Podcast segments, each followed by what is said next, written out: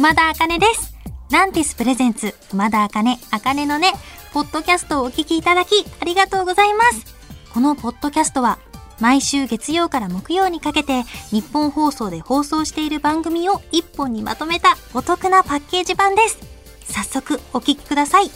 どうぞ。目標を確認。パターン青、熊田です。ラジオネーム、ピーちゃんさんからの熊田の挨拶です。おー、エヴァ風挨拶。ありがとうございます。私ね、まだね、エヴァちゃんと見たことないので、これをきっかけに見たいなと思ってます。ありがとうございます。まだまだ挨拶募集中です。さてさて、最近の熊田茜なんですけれども、この間ね、熊真似とお茶をしに行ったんですよ。あの、今後の打ち合わせとか含めて。その時に、あの、ちょっと前に熊真似がご結婚されたっていう報告をしたじゃないですか。それで、引っ越しをすることに決めたらしいんですよ。で、その引っ越し先に、ディスポーザーっていう設備があって、皆さん知ってますか？私も熊真似も知らなかったんですけど、キッチンについてる生ゴミをすぐ捨ててくれる。だから自分でゴミ袋とかに入れなくてよくて、こうスーってもう水道に流れていくシステムがあるんですよ。で、それの話ですごい盛り上がっちゃって、でも、熊マネがね、そのディスポーザーがついてるお家に行くのすごい楽しみにしてるんですよ。で、まだ引っ越してないらしいんですけど、もう今の時点ですでに自分がディスポーザーにゴミを捨てて、スッと生ゴミが消える夢を5回見たらしいんですよ。それすごい可愛くないですか？なんか夢5回見たって5回って相当多いし、どんだけ楽しみにしてるんだろうと思って。なのでね、まあ、期待値が上がりすぎて、感動できるかわからないですけど、熊までのこう引っ越してからの話も楽しみです。そう、私夢といえばこの間すごい変な夢見て、なんか、お家に床にスコップで掘ったような穴が開いてるんですよ。でも夢の世界だから、なんかもうちょっと前に穴が開いてて、それが日常みたいな状態だったんですよ。で、ある日、その穴からアライグマが出てきたんですよね。で、私、その時部屋に一人で、え、アライグマ出てきたと思って。で、でもなんかアライグマってちょっと凶暴だからあんまり普通に出会ったら、よしよしなでなでしちゃいけないっていう情報をどっかから聞いたなっていうのを夢の中の熊田を思って、あ、どうしようアライグマ出てきたけど、しかもなんかすごい、なんか寄ってくるみたいな、すごい足のとことかになんか、抱きついてきたり、まとわりついてきたりするから、どうしようどうしようどうしようって思ってて、で、お母さんみたいな、なんかアライグマ出てきたんだけどって言ったら、なんか、へえ、そうなんだみたいな。いつもの私のお母さんだったら、え、嘘嘘アライグマ何？とか言って、私が多分危ないから触んない方がいいよって言ってるのにお母さんが多分触りに行くっていうタイプの人なんですけど、なんか全然興味なくて、で、その後その穴から2匹目のね、ちっちゃい犬が出てきたんですよ。手のひらサイズの。何？この犬と思って。で、その犬の顔が人面というか、なんかイラストに描いたみたいな、こうニコって笑っててすっごい気持ち悪い顔してたんですよ。す怖くて、その犬も出てきたから、え、もうどうしようどうしようって妹とかも呼んだんですけど、なんか妹もお母さんもちょっとテレビの音聞こえないからちっちゃい声で喋ってくんないみたいな。全然興味なくて。で、なんで興味ないんだろうと思ったとこで目が覚めたんですよね。で、まあ夢占いを調べたんですよ。実は私、あの、夢の中でアライグマに怪我をさせられてたんですよ。で、アライグマに怪我をさせられるっていうのは、夢占い的には詐欺に遭うってっていう意味らしくて、なので私気をつけたいと思います。以上、熊田茜の近況トークでした。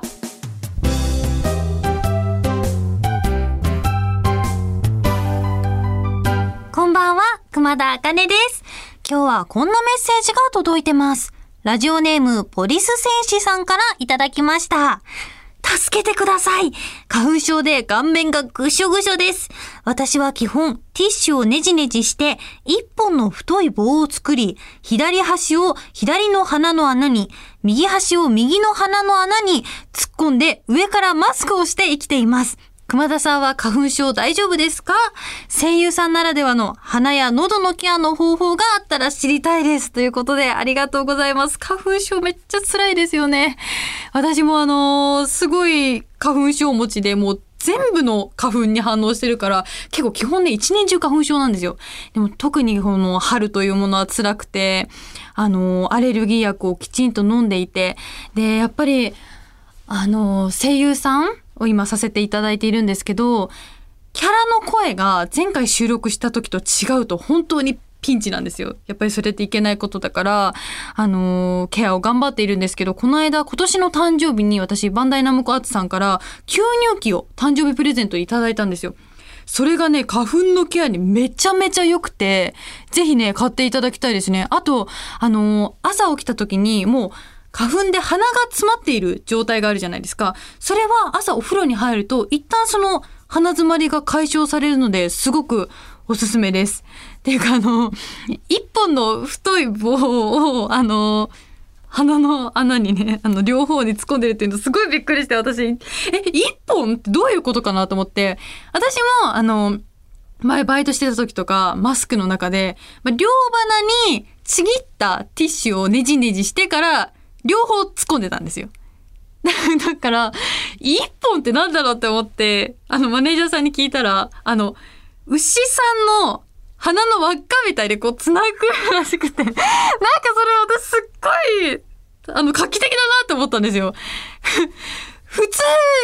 やるんですかね、皆さん。普通にやってたんですよね。そう、マネージャーさんは普通にやってたみたいなんですけど、すっごいびっくりしちゃって。でもね、聞いていいなと思ったのが、やっぱりそのリーチがあるじゃないですか。そう、あの、あの、あの鼻から両方から出ても、その、片方に行くまでにね、鼻の下にぶら下がってる分があるから、そこで吸い込まれるから、あ、確かに、帰るまでに時間がかからないから、いいなって 思いました。これ発明ですよ。私はこれの方法を知れたことがもう何よりも最近ここ一番嬉しいことですね。なので私これからやって、やっていいですか？これから。あ、熊まねがもう全力の OK が出てます。ということで、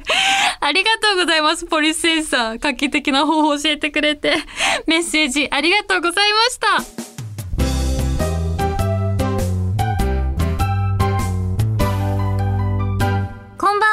んは、熊田茜です。今夜はこちらをお届けします。春休み企画、熊部ハウス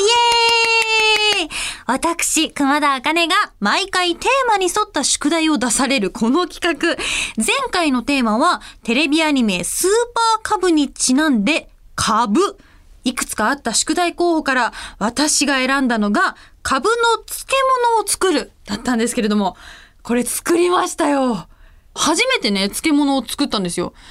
で、簡単、まあなんかあの、ぬか床とかも考えたんですけど、一番最初にちょっとレベル高いな、毎日かき混ぜなきゃいけないしと思って、簡単なやつを調べて作ってみたんですけど、まず株をね、あの、3個セットのやつを買って、まあ何を思ったのか私全部その3個の株を全部漬物にしたんですけど、株をまず一応切りに切って、株の葉っぱも細かく切って、で、お水で洗って、一旦お塩を振って5分くらい置いてから、そうするとあの水が出てくるんで、水気がない方があの後に味が染みやすいので、あの水気を切るんですよ。で、それを全部ジップロックに入れるでしょ？で、刻み昆布を入れるんです。あちょっとこれポイントがね、後で SNS にあげようと思うんですけど、刻み昆布、名前くまちゃんだったんですよ。くまちゃんの刻み昆布っていうのが売ってて、まあ、ちょっとよくわかんないと思うんですけど、皆さん後で写真見てみてください。くまちゃんの、これ買い物行った時に、これ絶対私が買わなきゃと思って買った、その、くまちゃん刻み昆布を入れて、で、白だしをダーって入れるんです。もう感覚、何も考えずに。まあ大体このぐらいだろうってひたひた、浸るくらいまで入れて、ねもう終わりだ。ジップロック閉めて、もみもみ揉んで、一晩冷蔵庫で寝かせるんですよ。で、次の日も朝起きたぐらいに、まあちょっと混ざるように揉み込むと、もう漬物の完成なんです。これすっごい美味しかった。あのね、株のね、食感がいいし、すごい簡単だし、ご飯にも合うので、ちょっと今後ね、いろんなね、きゅうりとかもつけてっても楽しいかなと思います。ということで、私の株の宿題クリアやったやったそれでは、次の宿題を決めたいと思います。今回の宿題、カモーンダダン今回のテーマは4月21日リリースの両 A 名シングル収録曲魔法の風にちなんで魔法でございます。いきますよ。宿題1。魔法にまつわる作品を鑑賞してくる。かっこ初見じゃなくても OK。宿題2。魔法瓶で甘酒を作る。宿題3。下の名前が魔法の人と知り合いになる。宿題4、スマホで魔法のような写真を撮る。宿題5、素敵なマンホールを見つける。ということで、どれもいいなええー、そうですね。私は宿題さんの下の名前が真帆の人と知り合いになるっていうのにチャレンジしたいと思います結果報告を楽しみに待っていてください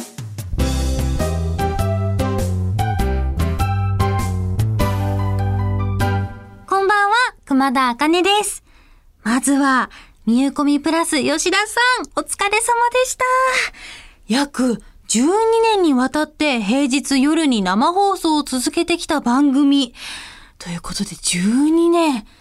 てちょっと想像つかないですね。すごいなぁ。12年か。なんか、そんな番組に以前ゲストで出演させていただけたっていうのがすごく嬉しいです。来週からは日曜日にミューコミ VR が始まるということで、こちら、またまた吉田さんがメインパーソナリティということで私も楽しみにしています。そして、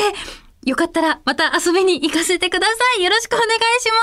ます。そんなわけで、来週からはいよいよ4月、熊田茜、茜のねが2年目に突入しますやったーああ、終わっちゃうんじゃないかって心配してた。ありがとうございます。嬉しいよ。いや、本当にね、1年間、皆さん聞いてくださってありがとうございます。もうね、このちょっと遅い時間帯に、ハッシュタグ、あかねのねでつぶやいてくださってて、すごく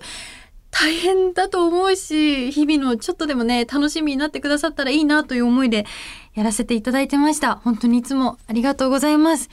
改めてね、番組開始から今までを振り返ると、いやー、いろいろあったな。初めての一人喋り、ずっとやりたいって思ってたことができるようになって、しかも、毎週8分間も話せるなんてね、思ってなかったんで、嬉しいです。なんか、印象的なのはやっぱりラジオでスイカ割りをやったことですね。ラジオって何でもありなんだなって思いました。ここだけなのかな？わかんないですけど、こんなにラジオって色々できるんだって思いました。皆さんも、え、こんなことラジオでやるの？とか、思ったんじゃないですかね？ほんとね、雪作ったりとかね、ちょっと前にやらせていただいたりとか。あとは、なんだろうね、この5分間に、米田茜がこういう人なんだよっていうのをちょっとずつでも皆さんに知っていただけていたら嬉しいなと思います。なんかラジオとの向き合い方が本当変わってきて、最初、まあね、最初も始めた頃も今もこう一貫してずっと私楽しい楽しいがすごい前に立っちゃってるんですけど、あの、これでもね、日常にちょっと些細なことをメモしたりとか一応してるんです。なんか、これもしかしたらネタになるかなってふと思ったりとか、そういうのってやっぱ今まで生きてきてなかったことだし、なんかね、より日常が鮮やかになったんですよ。これも、なんか、感じたことで、じゃあこれ私、なんだろう、私だったらどういう風にやっていきたいかなとか、私だったらどうするとか、なんかを考えるきっかけになったので、なんかね、やっててよかったし、でも今も全然納得いってないんですよ。結構喋りとかもね、私本当に突っかかっちゃうし、なんか帰り道に、ああ、もっとこここういう風につなげたら皆さんに伝わりやすかったのにな、とか、ずっと思ってます。なので今後、もっともっと皆さんに分かりやすく情報をお届けできるように、日々精進できるように頑張っていきたいと思います。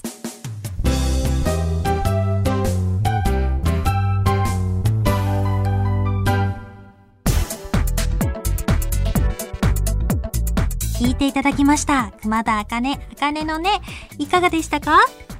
この番組ではラジオの前のあなたからのメッセージをお待ちしています。あなたが日常で出会った格言、元気が出る言葉などを教えてください。